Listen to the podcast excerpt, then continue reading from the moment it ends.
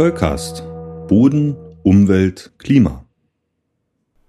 Hallo und herzlich willkommen, liebe Hörerinnen und Hörer, zu Soulcast Folge 69 vom 25. Dezember 2023, direkt von der Weihnachtsfeier der Profilgrube. Und ich habe in dieser Folge einen Interviewgast hier ins digitale Solcast Studio bestellt, von dem wir bestimmt eine ganze Menge über die internationale Bodenklassifikation lernen können. Ich wünsche euch jetzt viel Spaß mit der Folge. Ich bin sehr froh, dass ich hier zum Jahreswechsel nochmal einen ganz hochkarätigen Gast äh, im Soulcast begrüßen kann. Bei mir ist Dr. Peter Schad. Und Peter, an dich jetzt auch nochmal ein herzliches äh, Willkommen hier im ersten und einzigen Boden-Podcast im deutschsprachigen Raum. Ja, danke schön.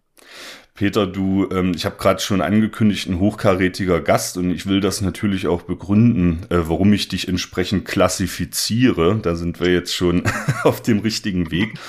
Ähm, ich fasse mal ganz kurz zusammen. Du bist seit über 24 Jahren wissenschaftlicher Angestellter am Lehrstuhl für Bodenkunde der TU München. Ähm, du hast im Rahmen deiner Forschungs- und Lehrtätigkeit, äh, das habe ich der äh, Website des Lehrstuhls in mindestens 26 verschiedene Länder bereist. Du bist äh, Mitautor zahlreicher Bücher, zum Beispiel das Buch Böden der Welt im Springer Verlag, äh, Waldböden aus dem Wiley Verlag, Bodenkunde in Stichworten oder auch den Essentials of Soil Science, um nur mal einige zu nennen. Und ähm, das ist für uns heute ganz besonders interessant. Du warst von äh, 2002 bis 2022, also rund 20 Jahre in der Arbeitsgruppe World Reference Base for Soil Resources der International Union of Soil Sciences tätig. Davon in den Jahren 2010 bis 2022 als Chairman, also sozusagen als Sprecher dieser Arbeitsgruppe. Und du hast für deine Leistungen in dieser Arbeitsgruppe 2022 die Guy Smith Medaille für jahrzehntelange herausragende Leistungen zur Fortentwicklung der Bodenklassifikation geleistet. Also ähm, dich da als hochkarätigen Gast hier vorzustellen, das erscheint mir sehr, sehr angemessen und ich habe das hier mit ausreichend begründet. Ähm, aber ich stelle dir vielleicht mal erstmal die ganz allgemeine Frage, wie bist denn du eigentlich äh, auf deinem Lebensweg zu den Böden gekommen oder sind die Böden möglicherweise zu dir gekommen? Ja, das war so ein bisschen auf Umwegen. Es ist ja so, den Beruf, den man später hat, der zeigt sich meistens auch schon irgendwann in der Kindheit. Man hat in der Kindheit mehrere Interessen und eins davon wird's dann. Ich habe das auch bei meinen eigenen Kindern so beobachtet. Die hatten so verschiedene Phasen, mehrere Interessen und eins davon ist dann der Beruf geworden.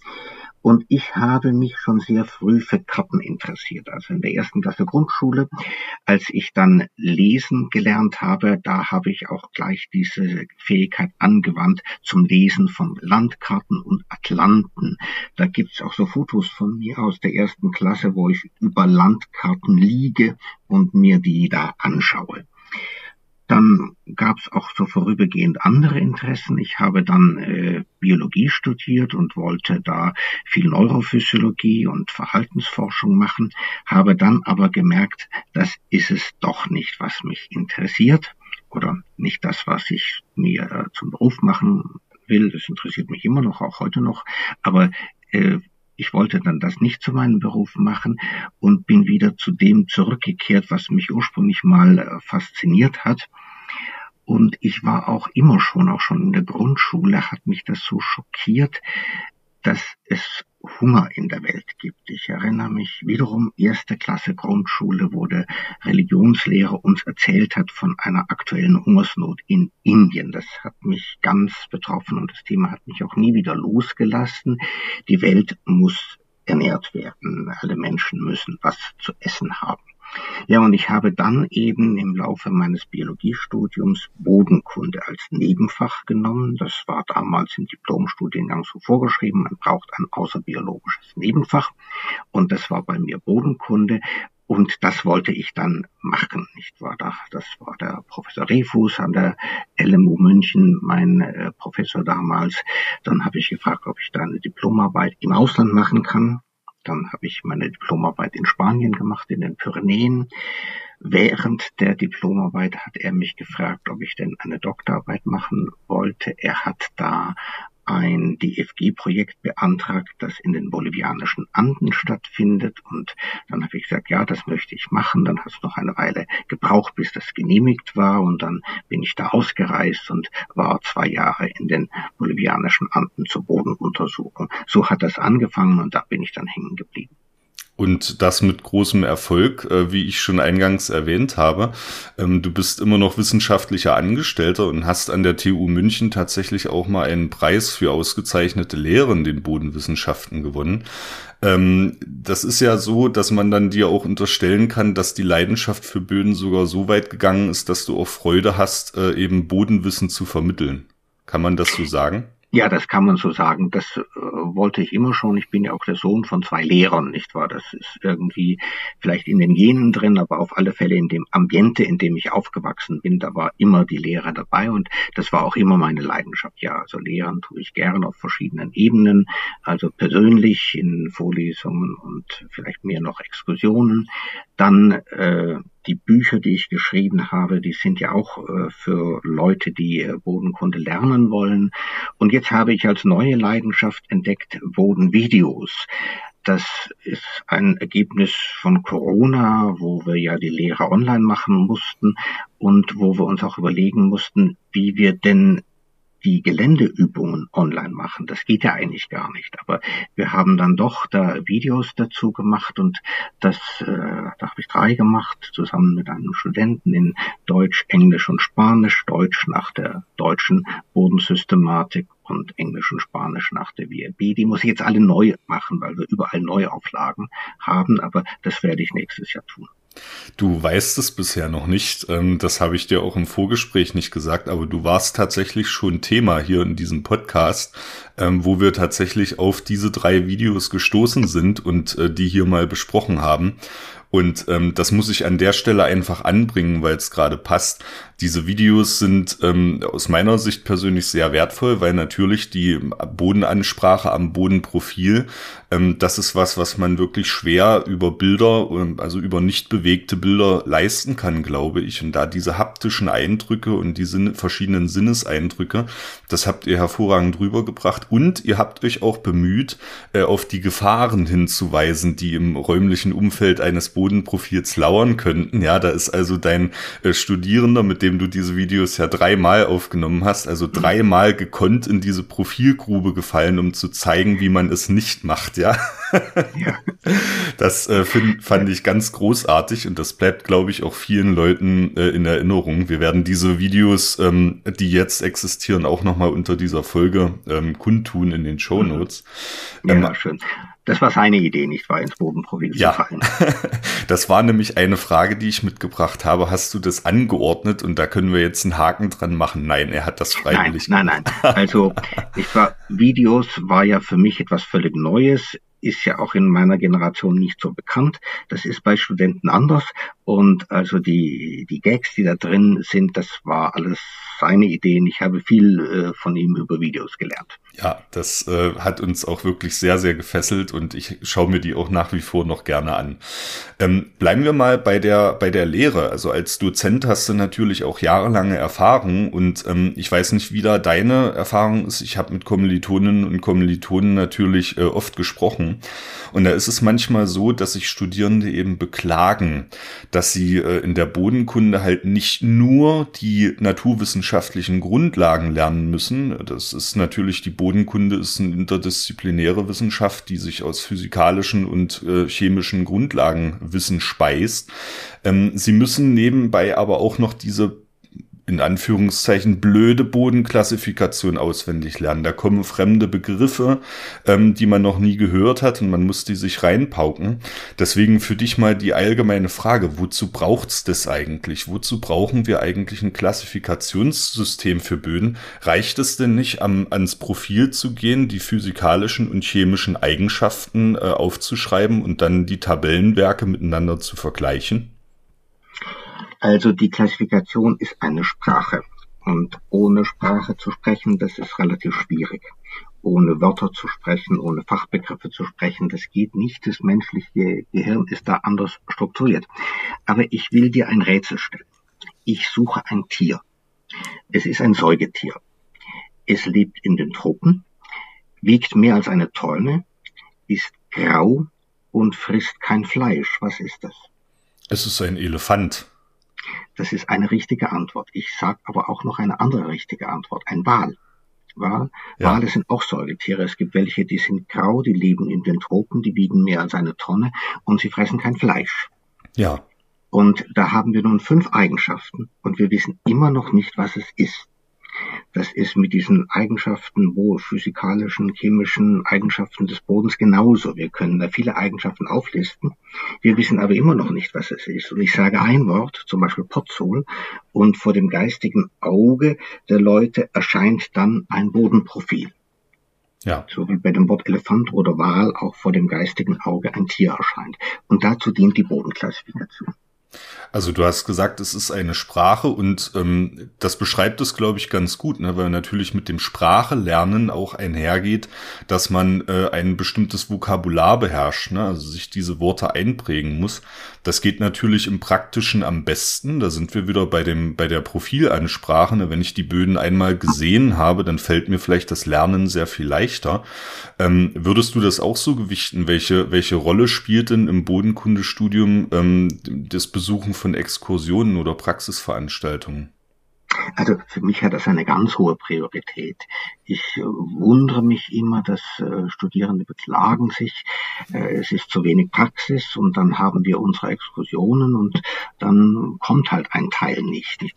Boden muss man sehen, aber mehr noch, man muss ihn auch fühlen Und deswegen finde ich, Exkursionen sind ein ganz zentrales äh, Element der bodenkundigen Ausbildung. Wir also bei uns haben eintägige Exkursionen, was man so von Freising aus, von unserem Standort eben erreichen kann. Ich habe aber auch eine einwöchige Exkursion, wo das dann wirklich intensiv geht. Diese Eintagesexkursionen sind bei uns nach der deutschen Bodensystematik für Bachelor. Meine einwöchige Exkursion ist für Master und geht nach WRB. Also Exkursionen sind das zentrale Element der bodenkundlichen Ausbildung. Das möchte ich auch unterstreichen aus meiner persönlichen Erfahrung. Das ist auch etwas, was wir hier im Podcast immer wieder sagen. Ähm, ich glaube, ein Exkursionstag ersetzt viele, viele Tage in der Bibliothek und äh, viele Tage, in denen man sich eben theoretisch und anhand von Büchern mit Böden beschäftigt. Mhm.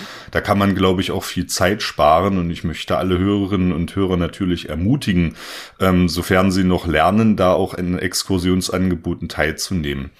Ähm, kommen wir nochmal zurück zur Bodenklassifikation. Es gibt ja jetzt nun mal, und das unterstreicht nochmal vielleicht äh, diese Bedenken der Studierenden, die wir aber hier natürlich ausräumen wollen.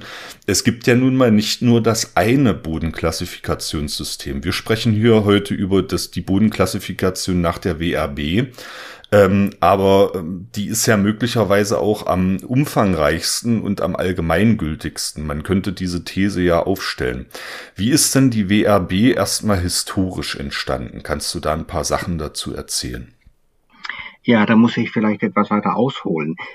Bodenkunde hat sich ja in verschiedenen Ländern relativ unabhängig voneinander entwickelt. Im 19. Jahrhundert zum Beispiel die wissenschaftliche Bodenkunde, da war der aus, internationale Austausch natürlich schwierig. Es gab kein E-Mail, es gab keine Zoom-Konferenzen. Es hat sich unabhängig voneinander entwickelt und auch die Klassifikationssysteme haben sich weitgehend unabhängig voneinander entwickelt in zahlreichen Ländern. Nicht jedes Land hat eins, aber so die großen alten Länder, die haben meistens auch ein eigenes Bodenklassifikationssystem das unterschiedliche Denkweisen ein bisschen widerspiegelt, unterschiedliche Schwerpunktsetzungen, aber vor allen Dingen halt die Böden definiert, die es in dem betreffenden Land gibt. Das deutsche System definiert halt nur Böden, die es bei uns gibt.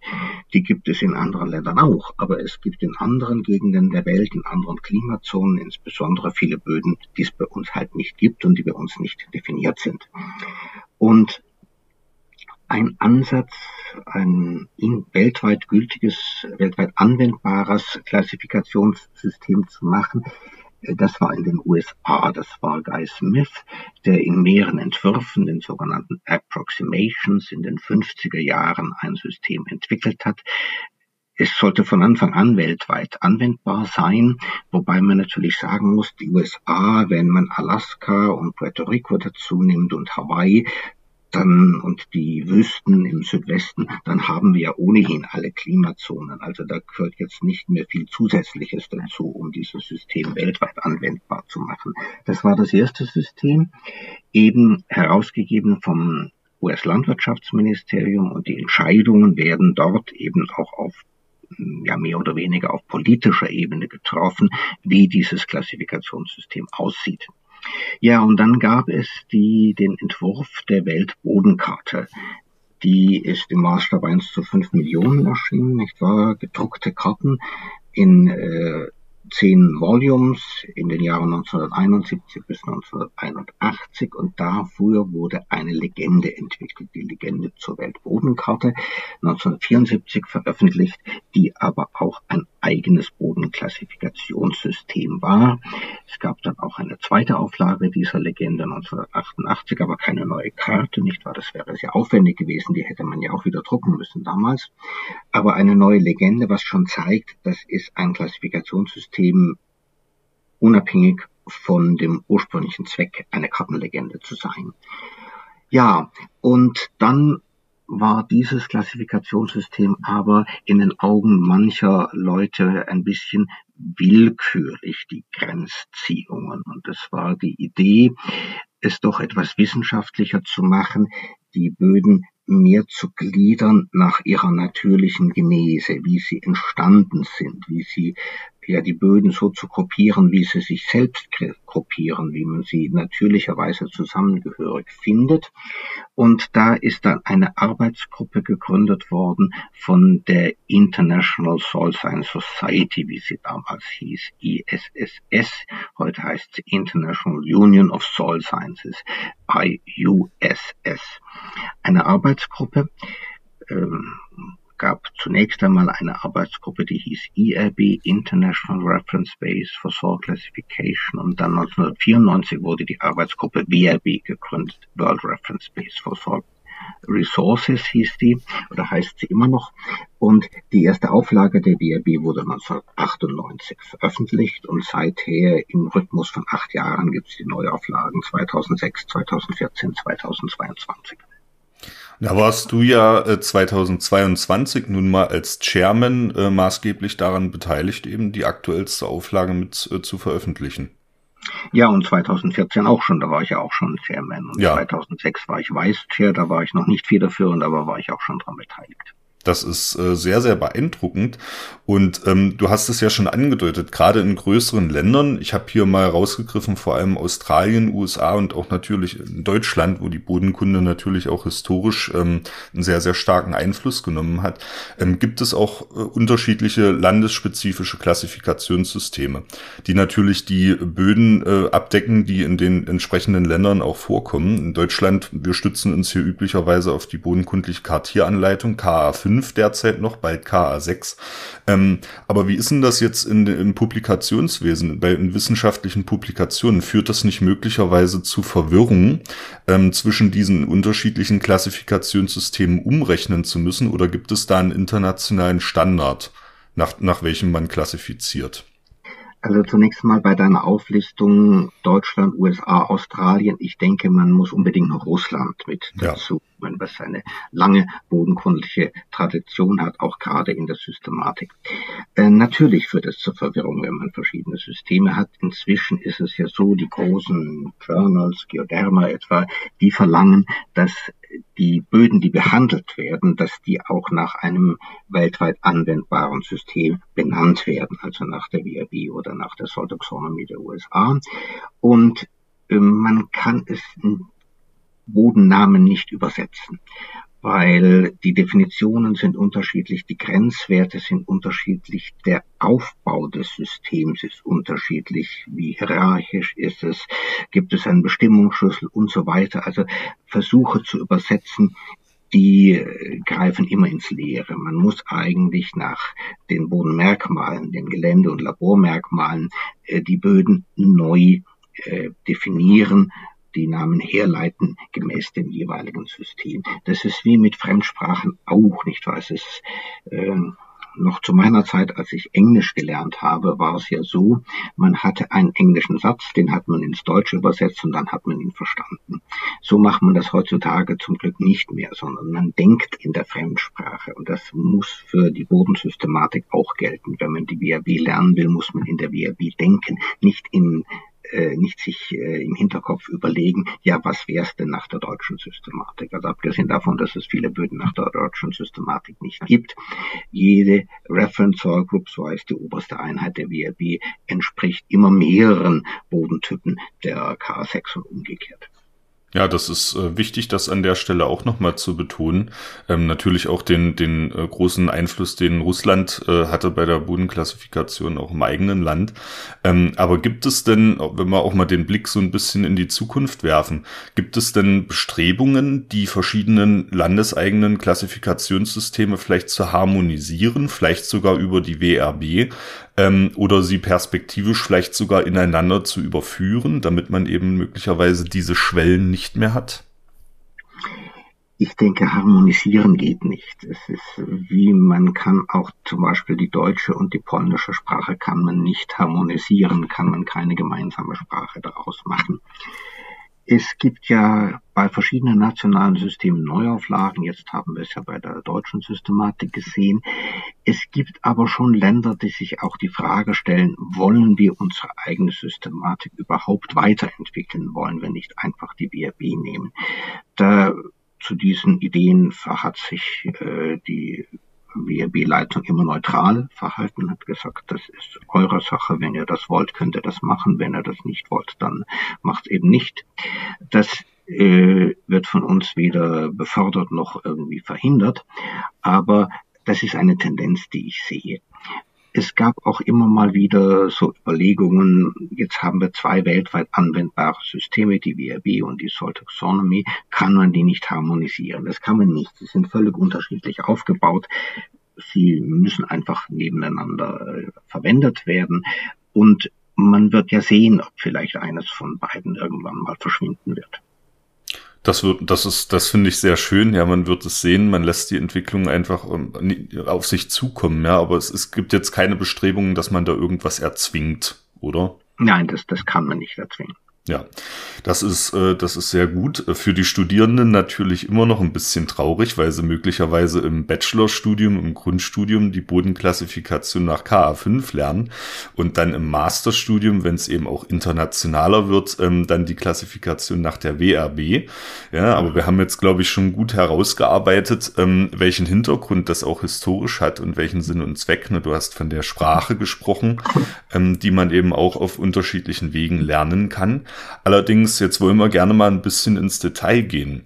Wir haben hier im Podcast uns überwiegend gerade auch in den Lehrbuchfolgen auf die Bodenklassifikation nach KA5 gestützt. Wir wissen, da gibt es nun mal unterschiedliche Bodentypen und wir wissen auch, dass natürlich Übergangsstadien in der Chronosequenz beispielsweise zwischen unterschiedlichen Bodentypen in der KA5 definiert werden. Wir setzen das jetzt mal voraus. Die KA5 ist uns durchaus bekannt.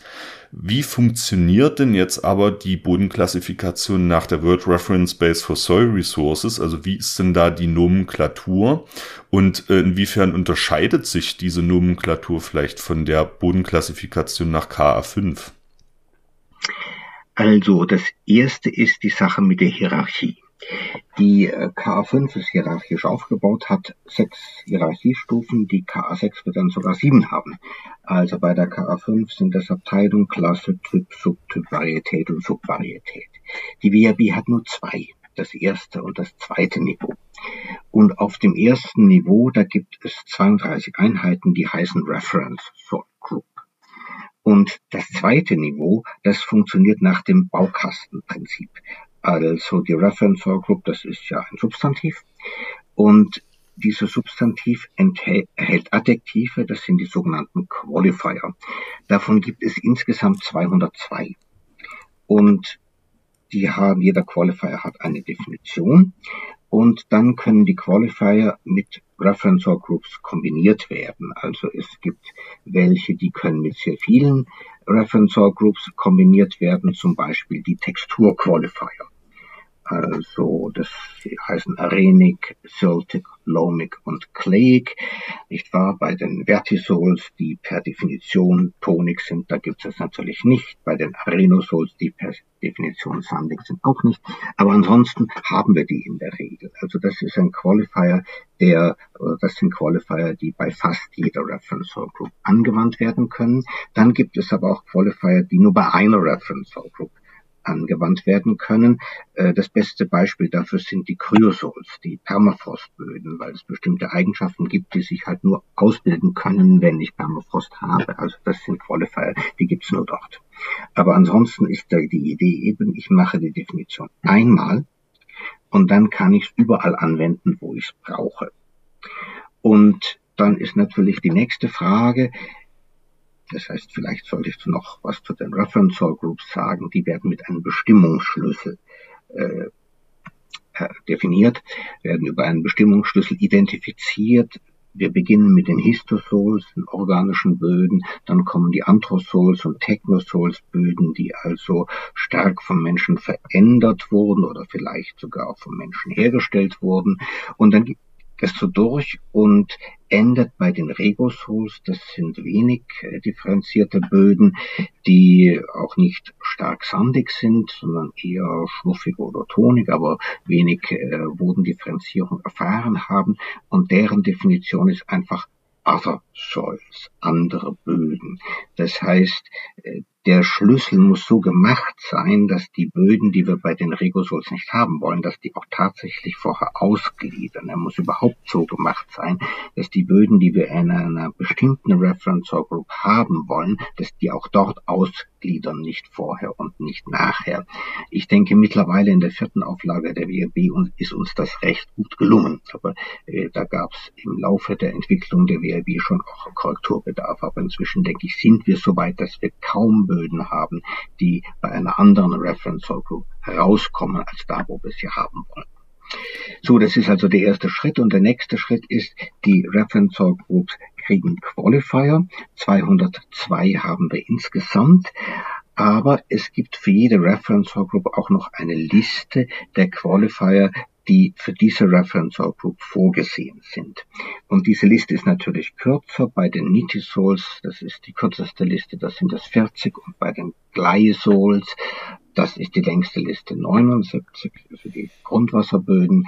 Das ist nicht überraschend, dass wir dort so viele haben, weil wir haben ja zum einen die spezifischen Eigenschaften der Grundwasserböden, die äh, Qualifier kriegen können, aber dann haben sie natürlich die Palette äh, von vielen Eigenschaften der nicht Grundwasser beeinflussten Böden auch.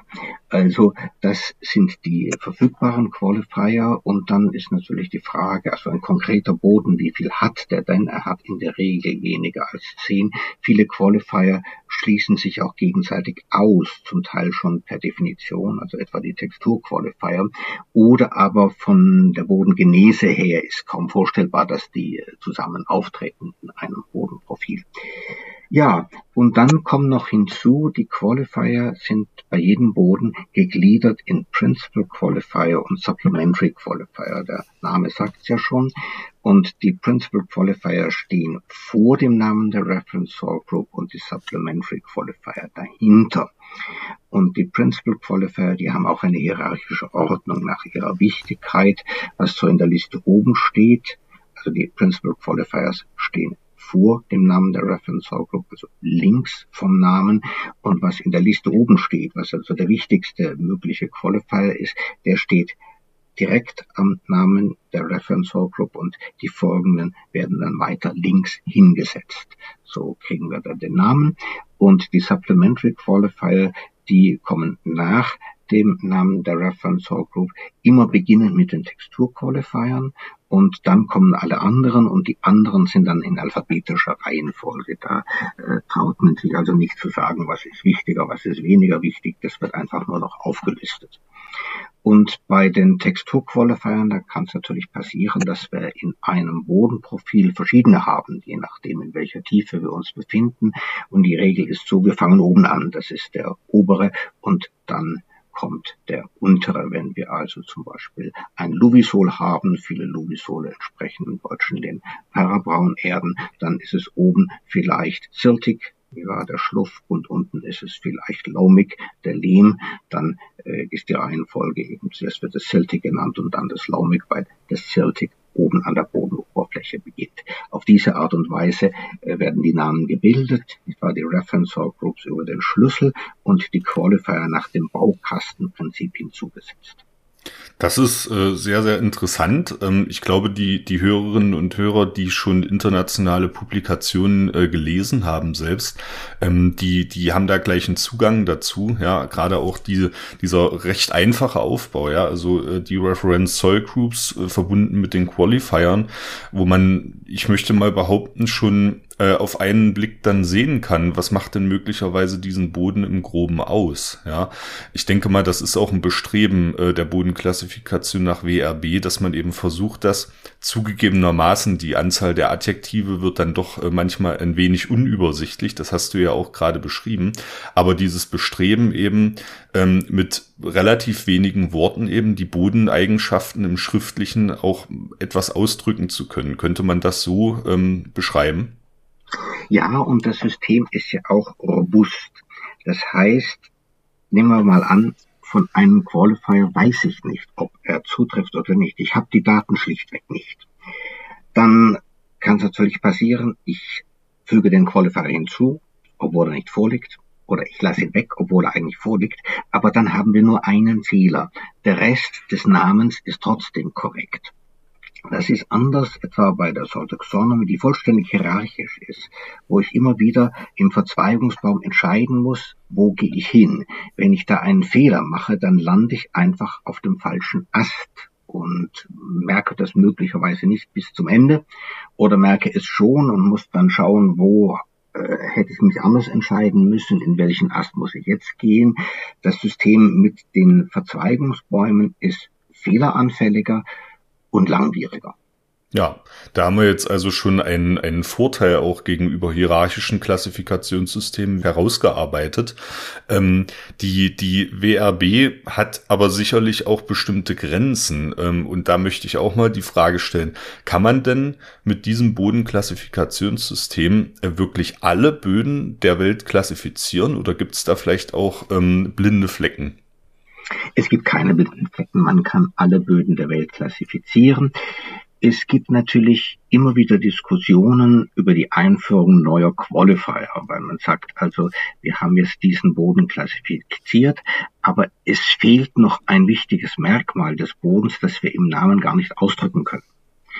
Und äh, wenn man sich auch die Liste der Qualifier anschaut, von Auflage zu Auflage, die ist immer länger geworden. Und da gibt es auch den Protest, ja, das sind viel zu viele. Aber wenn man dann in der Diskussion sagt, okay, du hast jetzt gesagt, es sind zu viele, sag mir doch bitte, welche sollen wir streichen? Hm, dann erntet man meistens Schweigen, weil, oder man, einer macht einen Vorschlag, einen Qualifier zu streichen, der in seinem Land nicht vorkommt, und dann sagt halt jemand anders, ja, also bei uns kommt der vor und ist wichtig und drückt was Zentrales aus. Also, das System ist offen, es kann immer passieren, dass wir sagen, also da gibt's noch eine wichtige Eigenschaft, äh, da brauchen wir einen neuen Qualifier. Das kann man dann auch machen, aber man kann schon alle Böden der Welt klassifizieren und der Name, der herauskommt, ist auch immer einigermaßen sinnvoll.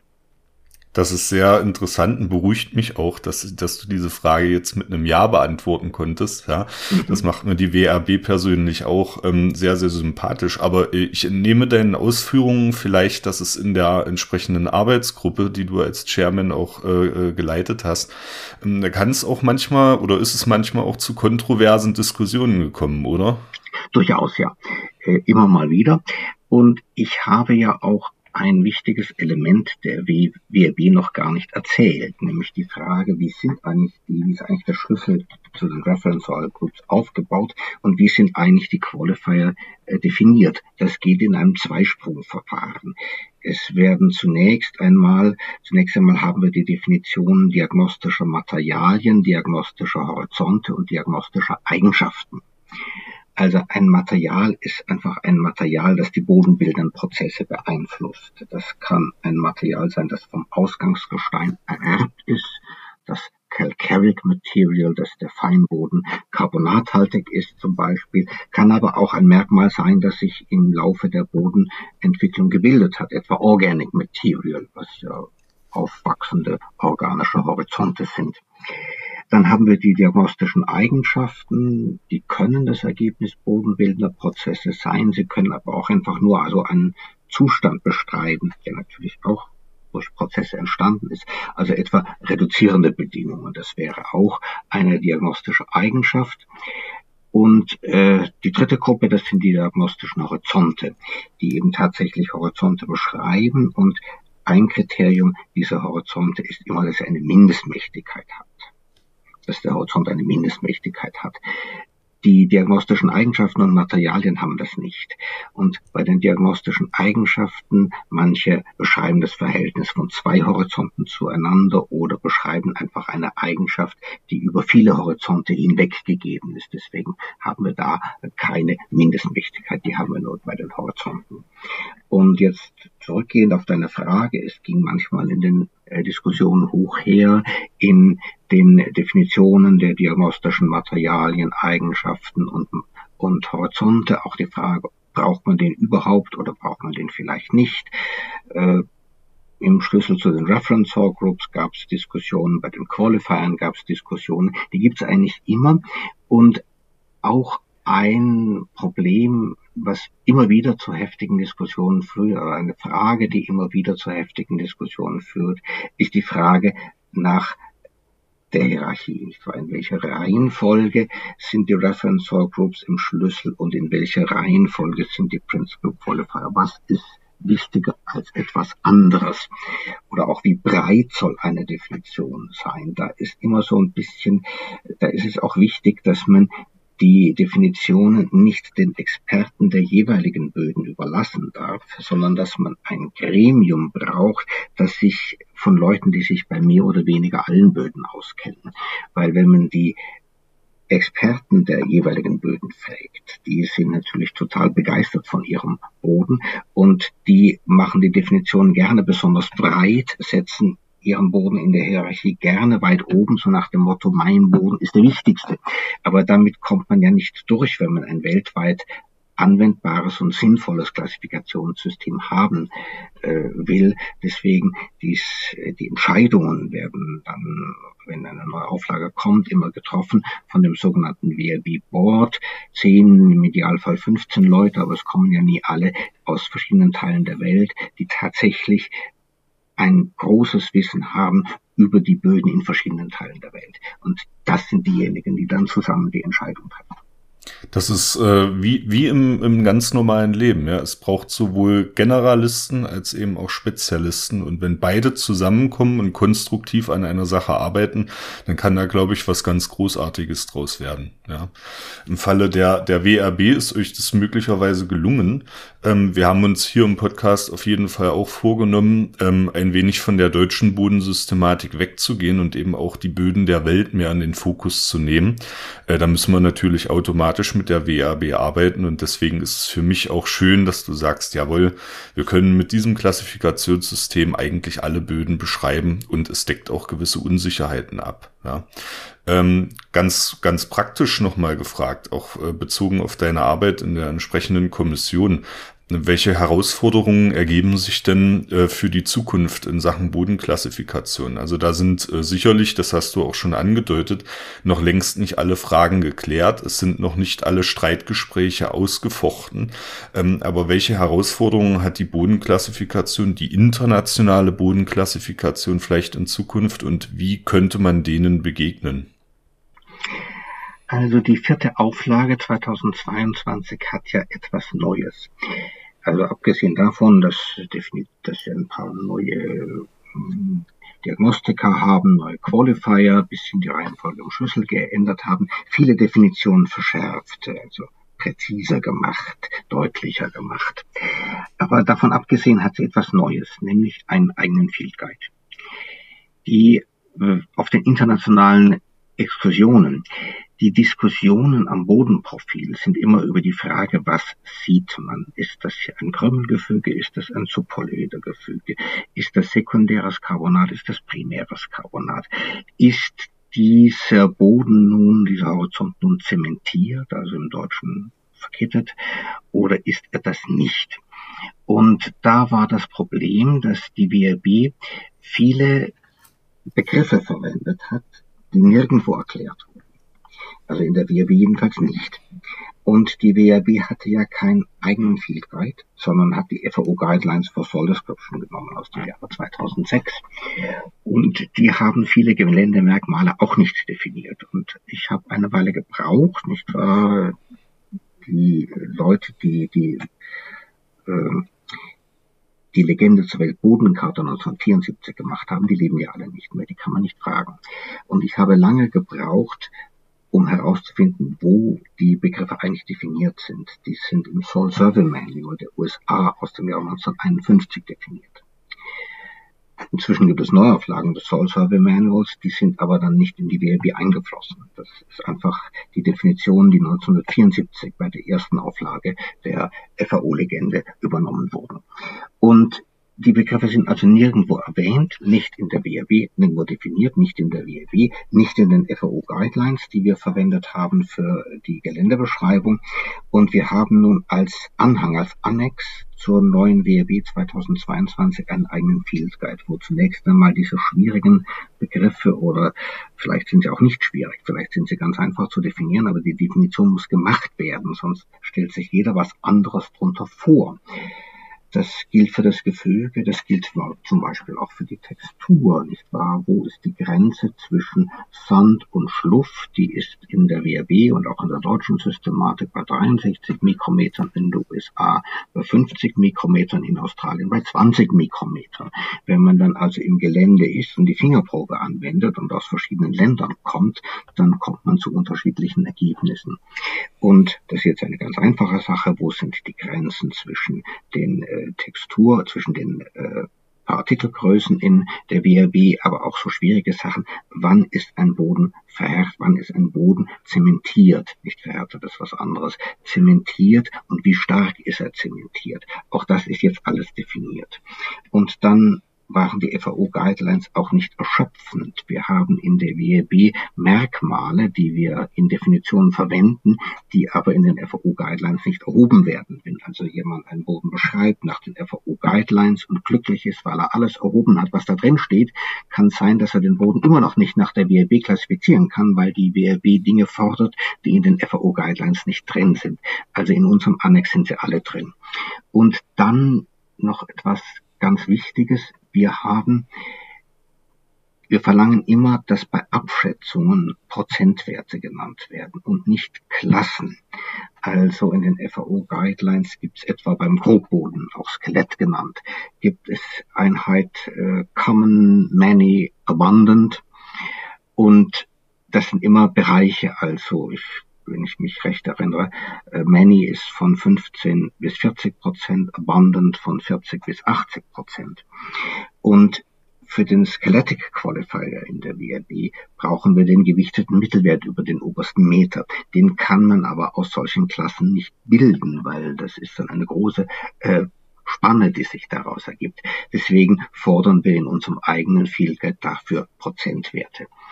Auch wenn man zum Beispiel Kohlenstoffvorräte berechnen will, dann braucht man ja den Skelettgehalt. Und wenn man nur solche großen Bereiche hat, dann kommt man zu großen Unterschieden in der Berechnung der Vorräte. Also das äh, muss einfach präziser im Gelände erhoben werden. Das erlaubt nun unser Annex. Das ist eine Neuauflage, nicht wahr? Alles, was neu ist, hat äh, Kinderkrankheiten, das muss überprüft werden, nicht wahr? Die Veröffentlichung war ja erst letztes Jahr.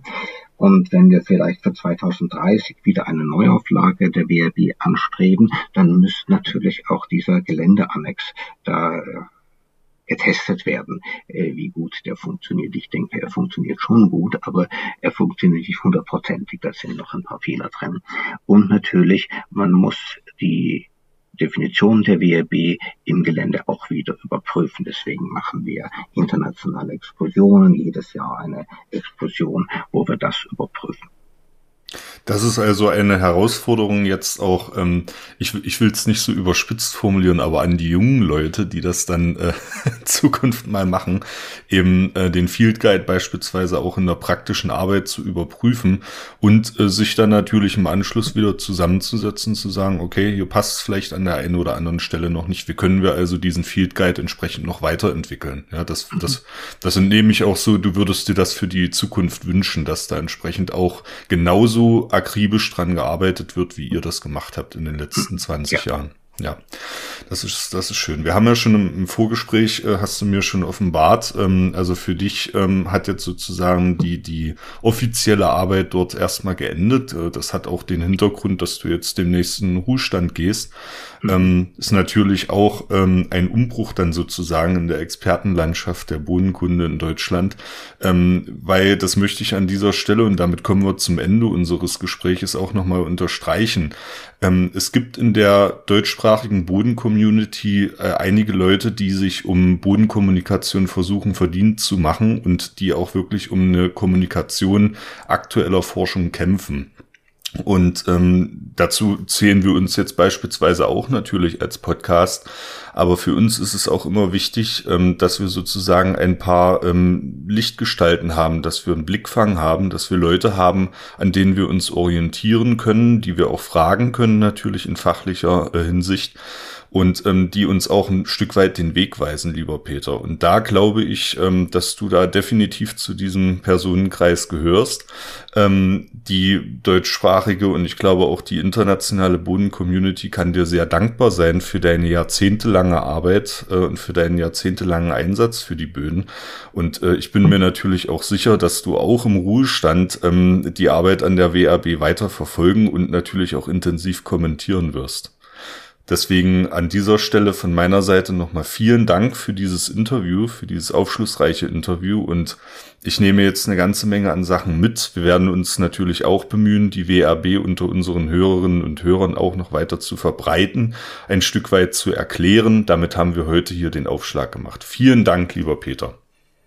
Ja, bitteschön, gern geschehen. Und weil du so den Generationenumbruch angesprochen hast, also ich bin schon optimistisch, was den bodenkundlichen Nachwuchs äh, betrifft. Es gibt viele interessierte Leute und äh, die Bodenkunde wird weitergehen, auch die Bodenklassifikation wird weitergehen, auch in Deutschland. Und die Geländebodenkunde wird weitergehen. Es ist natürlich wichtig, dass man den Studierenden auch diese Möglichkeit gibt, das an ihren Universitäten zu tun. Und wir haben ja auch über die Deutsche Bodenkundliche Gesellschaft jetzt im letzten Sommer zum ersten Mal und wir werden das fortbilden, fortführen, Fortbildungskurse oder vielleicht auch Einführungskurse in der Geländebodenkunde, in der Anwendung von äh, K6 wird es dann sein und äh, der BRB angeboten. Im Jahr 2023 werden das auch 2024 wieder tun. Das mache ich zusammen mit einer Eberhard und Albrecht Bauregel. Auch das wird weitergehen. Und das ist sicherlich auch eine Gelegenheit, äh, zu der wir uns dann auch mal persönlich im Feld sehen werden. Ich freue mich sehr darauf. Und ähm, ja, das lasse ich als Schlusswort für diese Interviewfolge hier einfach mal so stehen. Vielen Dank, lieber Peter. Ja, bitteschön. Ja, ich hoffe, ihr konntet jetzt genau wie ich nochmal eine ganze Menge über die WRB, über ihre Möglichkeiten und Grenzen und natürlich auch über ihre Geschichte lernen. Und ähm, ihr habt es gehört, wir werden hier auf jeden Fall im Podcast die WRB, die internationale Bodenklassifikation, noch mehr in den Fokus nehmen und da auch dran arbeiten. Wenn ihr Feedback, Anmerkungen oder Ideen habt, dann meldet euch jederzeit über die E-Mail-Adresse info@zollcast.de sowohl zu dieser Folge als auch natürlich zu allen anderen Folgen. Darüber hinaus sind wir in den sozialen Medien Blue Sky, X, Instagram und Facebook vertreten. Auch das sind Kontaktmöglichkeiten für euch. Und jetzt bleibt mir zum Ende dieser Interviewfolge nichts weiter übrig, als euch ein frohes und gesegnetes Weihnachtsfest im Kreise eurer Lieben zu wünschen und natürlich einen guten, hoffentlich unfallfreien und gesunden Start in das neue Jahr 2024. Wir hören uns bald wieder hier im Soulcast und wie immer wünsche ich euch bis dahin eine schöne Zeit. Der Soulcast ist für euch kostenlos und das soll auch so bleiben. Ihr könnt uns dabei helfen. Zum Beispiel durch eine kleine Überweisung auf das Geschäftskonto oder via PayPal. Wie das genau funktioniert, seht ihr auf soulcast.de unter dem Punkt Unterstützen. Das Geld wird für die digitale Infrastruktur verwendet und darüber hinaus in Technik investiert. Vielen Dank für eure Unterstützung.